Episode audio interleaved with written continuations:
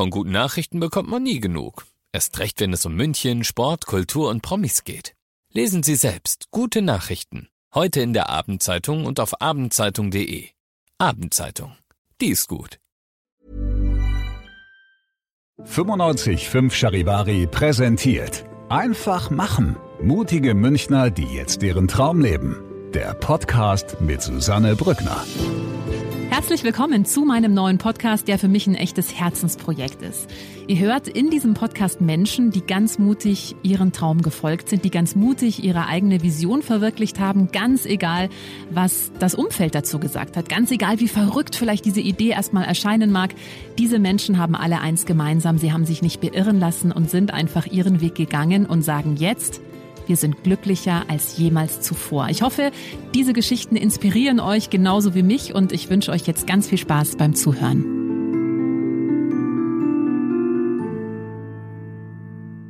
Heute mit einem äh, ganz besonderen Gast. Ihr wisst, normalerweise spreche ich mit Menschen vor allem darüber, wie sie beruflich ihrem Herzen gefolgt sind und dann eben vielleicht was ganz anderes gemacht haben als das, was sie gelernt haben.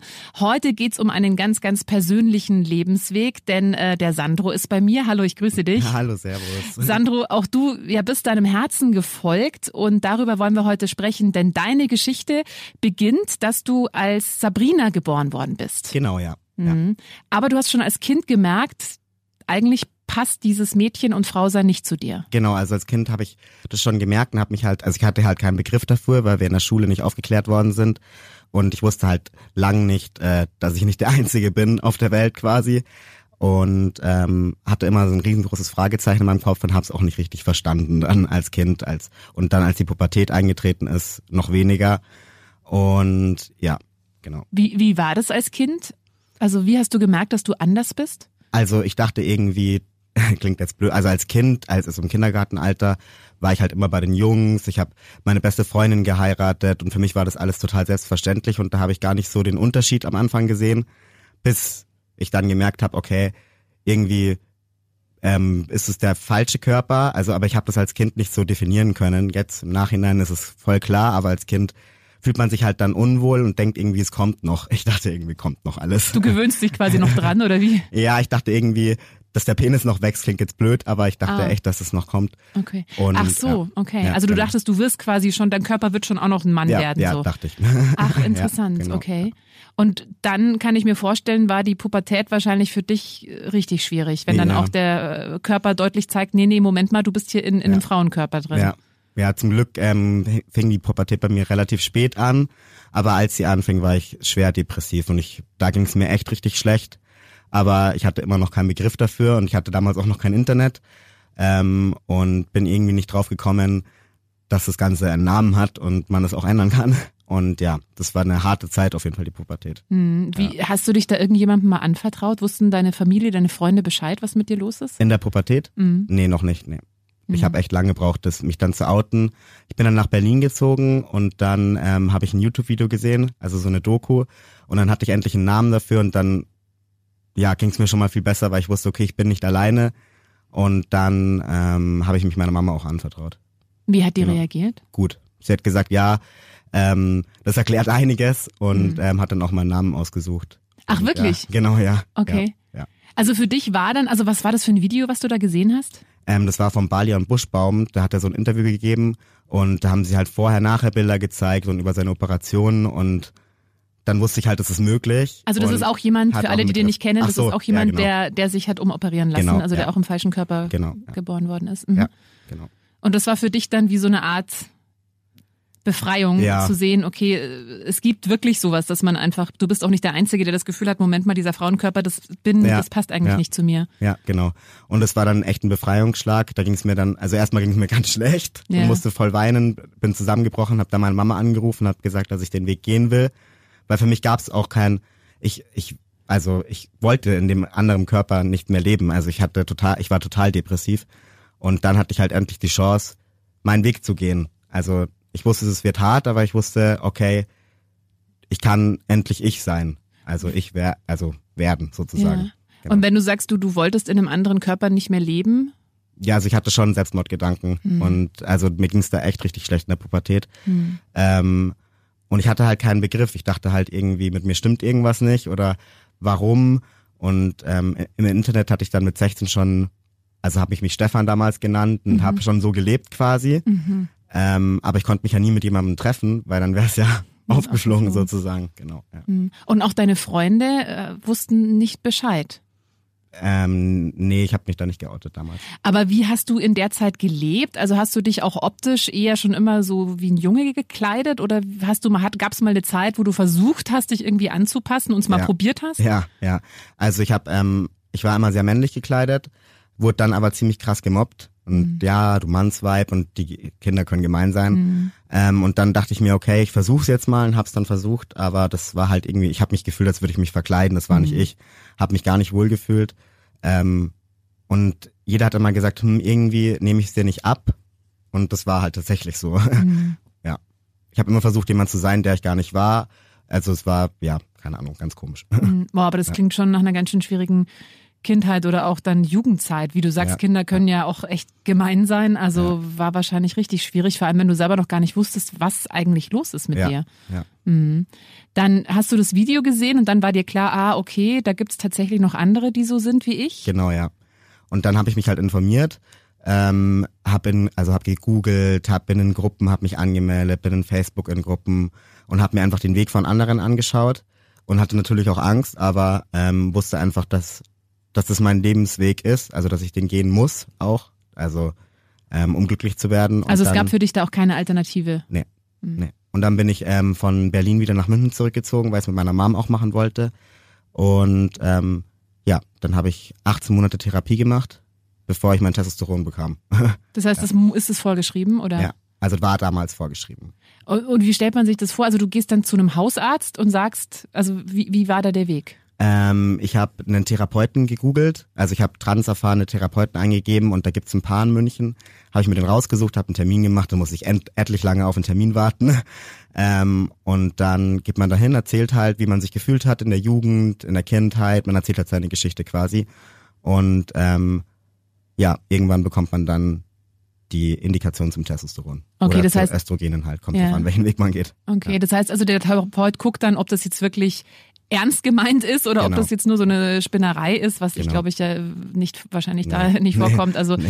vor allem du klingst ja auch, als wärst dir zu 100 Prozent klar gewesen, dass, ja. dass das ja. die, der Weg ist, den du gehen möchtest.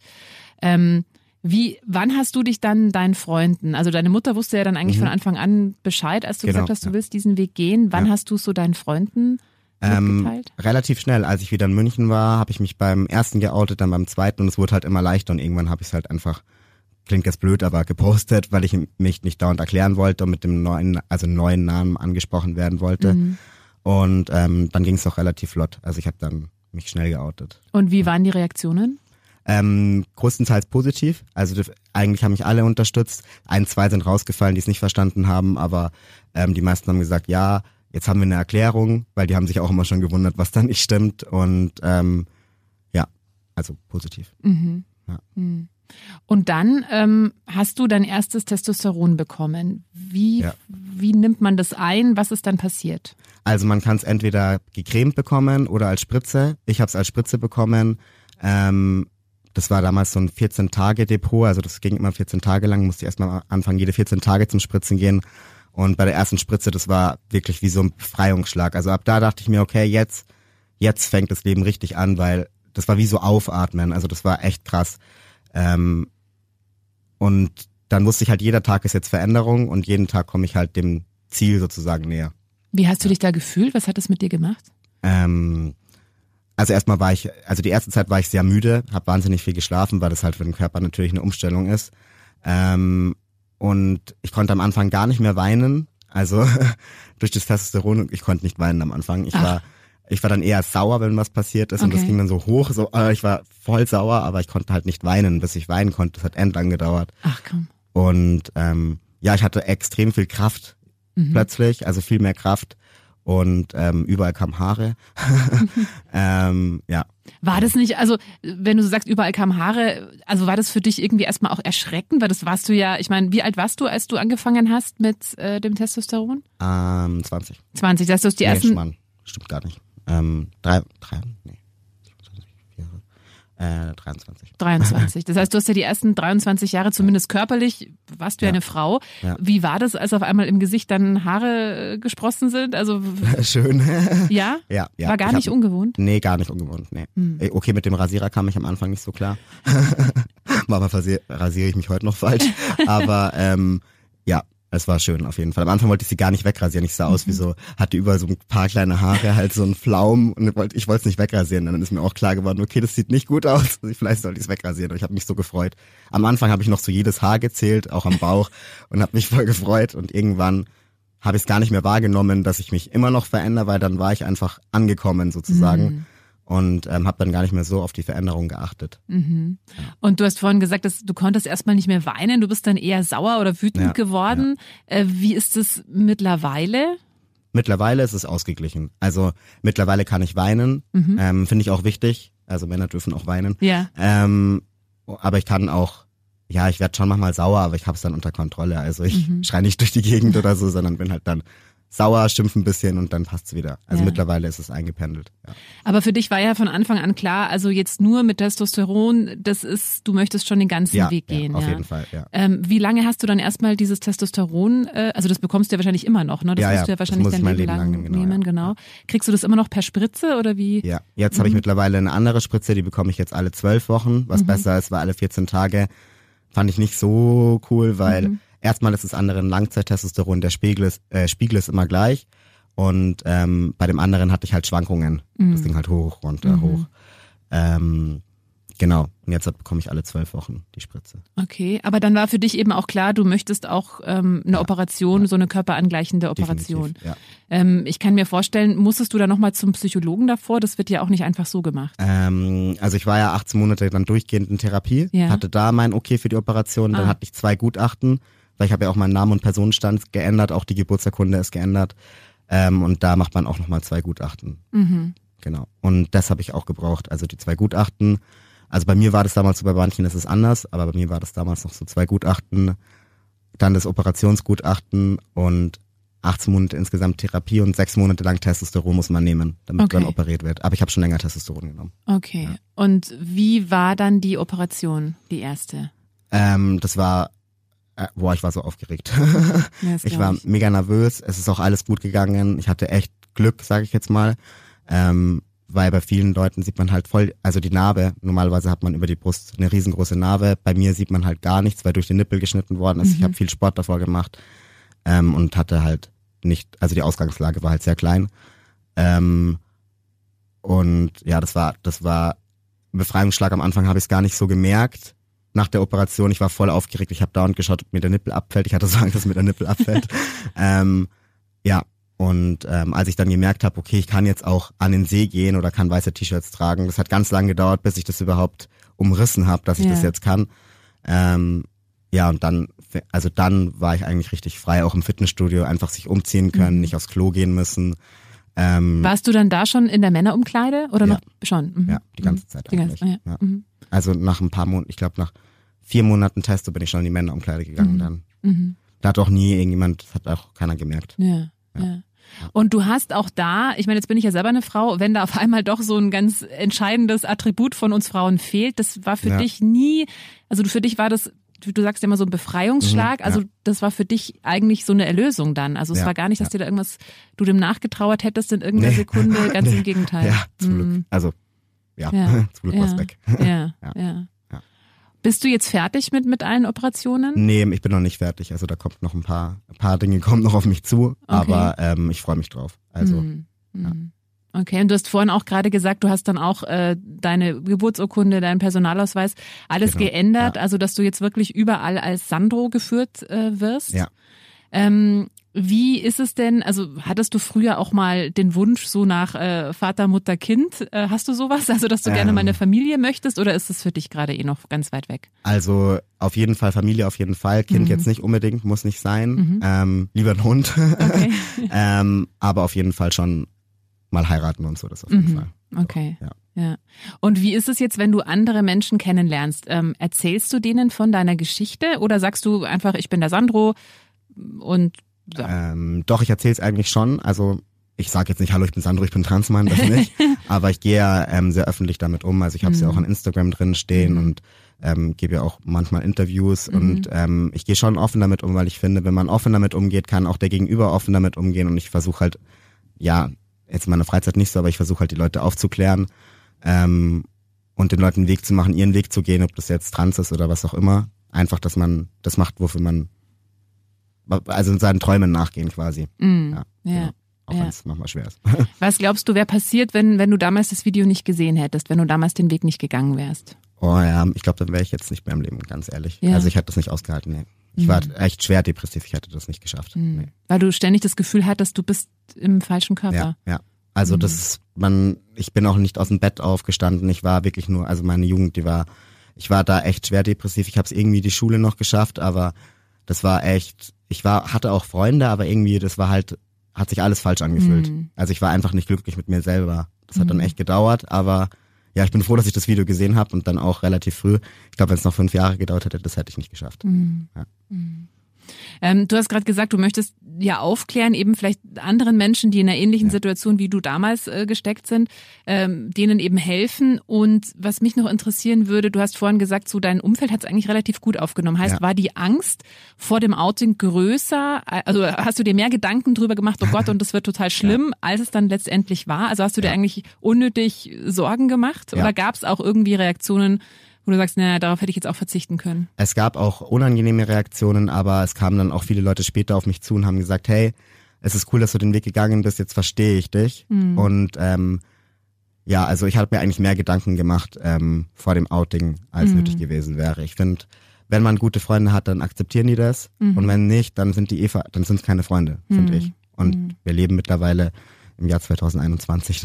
man ist ja mittlerweile schon aufgeklärt, also dürfte eigentlich nichts Neues mehr sein, mhm. denke ich. Was würdest du den Eltern raten? Angenommen, die haben ein Kind und haben auch das Gefühl, ah, irgendwie so ganz als Mädchen oder als Junge, mhm. der spielt nur mit Mädchensachen oder das Mädchen spielt ebenso wie du, mhm. spielt nur mit Jungs, nur in der Bauecke, will sich auch nicht mal als Prinzessin verkleiden oder so. Ich mhm. meine, das können auch manchmal nur so Phasen sein, ja, aber ja. Ähm, was, was rätst du jetzt Eltern zum Beispiel, wie ähm, mit sowas umgehen sollen? Lasst das Kind auf jeden Fall spielen, mit was es möchte. Und wenn es mit beidem spielt, also mit Puppen und Autos, lasst es einfach machen.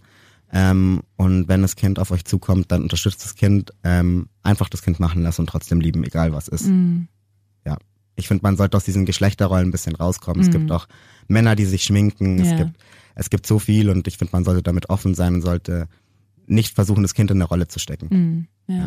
ja, ich kenne tatsächlich selbst Väter, so in meinem Alter, so Mitte, Ende 30, die wollen nicht, dass der Sohn eine Puppenküche bekommt. Ja, ja. Und also sowas gibt's immer noch. Ich ja, war selber, ich ja, dachte mir, das ist jetzt in der heutigen Zeit tatsächlich, also meine Tochter darf auch mit einer Bohrmaschine spielen, mit so einer Kinderbohrmaschine genau. und mit Werkzeug, weil die hat da total Spaß dran, irgendwas zu reparieren. Ja. Aber ja, ich glaube, da können wir auf jeden Fall als Gesellschaft schon noch immer noch äh, auf jeden Fall toleranter werden. Ja, ähm, würdest du Stand jetzt sagen, du bist glücklich? Du bist angekommen?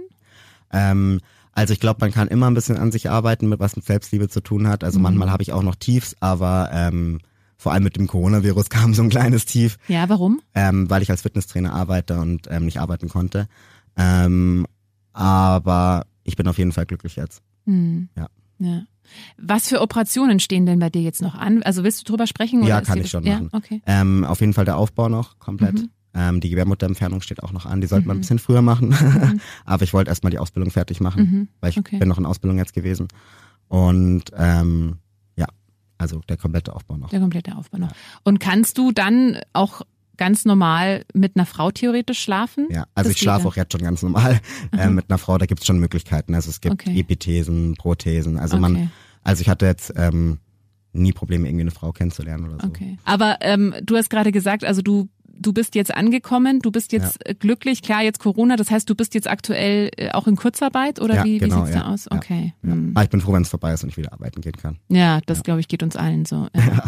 Oh Mann, Sandro, das ist wirklich eine ganz, ganz äh, spannende Lebensgeschichte, die du da hast und die vor allem ja auch unfassbar viel Mut erfordert. Also wenn ich das so höre, denke ich mir, wow, wie also wie anstrengend war da auch deine Kindheit, deine Jugendzeit? Wie viel Mut ja. muss man auch haben, dann diesen Weg zu gehen? Empfindest du das selbst auch so oder sagst du, nee, also ich fühle mich gar nicht besonders mutig, das war einfach klar. Also also für Außenstehende wirkt das immer sehr mutig. Die sagen auch immer, boah, du hast echt Mut gehabt, aber okay, das Outing war vielleicht mutig, aber ähm, eigentlich war es, eigentlich blieb mir ja gar nichts anderes übrig. Ähm, vielleicht ist es mutig, das öffentlich zu machen, weil da kann, könnte vielleicht mal Gegenwind kommen, weiß ich nicht. Ähm, aber nee, eigentlich ist es nicht mutig, weil ich finde, jeder sollte seinen Weg gehen einfach. Hm. Ja. ja. Okay, das ist ein schönes Schlusswort. Sandro, vielen Dank jetzt für alle, die sagen, boah, ja, ich fühle mich vielleicht selbst auch in meinem Körper nicht wohl. Du hast ja schon gesagt, du betreibst da auch viel Aufklärung. Ja. Wie kann man dich denn erreichen? Ähm, über Instagram am besten. Mhm. Also Sandro unterstrich und dann Morgan. M-O-R-G-A-N. Okay. genau, ja. Also wenn jemand da eben auch Unterstützung braucht auf den Weg, du bist den ja schon vorangegangen in ganz ja. weiten Teilen, ja. dann äh, kann man sich da natürlich auch bei dir melden und ähm, genau. Wir können auch Eltern schreiben oder Freunde, also mir kann eigentlich jeder schreiben, der eine Frage hat. Auf jeden Fall ein ganz, ganz wichtiges Thema. Sandro, ganz, ganz herzlichen Dank, dass Danke. du da warst, dass du deine Geschichte geteilt hast, dass du auch Mut gemacht hast, hoffentlich vielen Menschen, die vielleicht in einer ähnlichen Situation sind. Du hast es ja vorhin selber gesagt, hättest du das Video damals nicht gesehen, wer weiß, was passiert passiert wäre. Also ja. vielleicht hören das auch genau jetzt die richtigen Menschen, die vielleicht gerade an der Stelle auch Unterstützung brauchen. Genau, ja. Okay. Danke dir. Danke dir. Einfach machen. Mutige Münchner, die jetzt ihren Traum leben. Präsentiert von 955 Charivari. Wir sind München.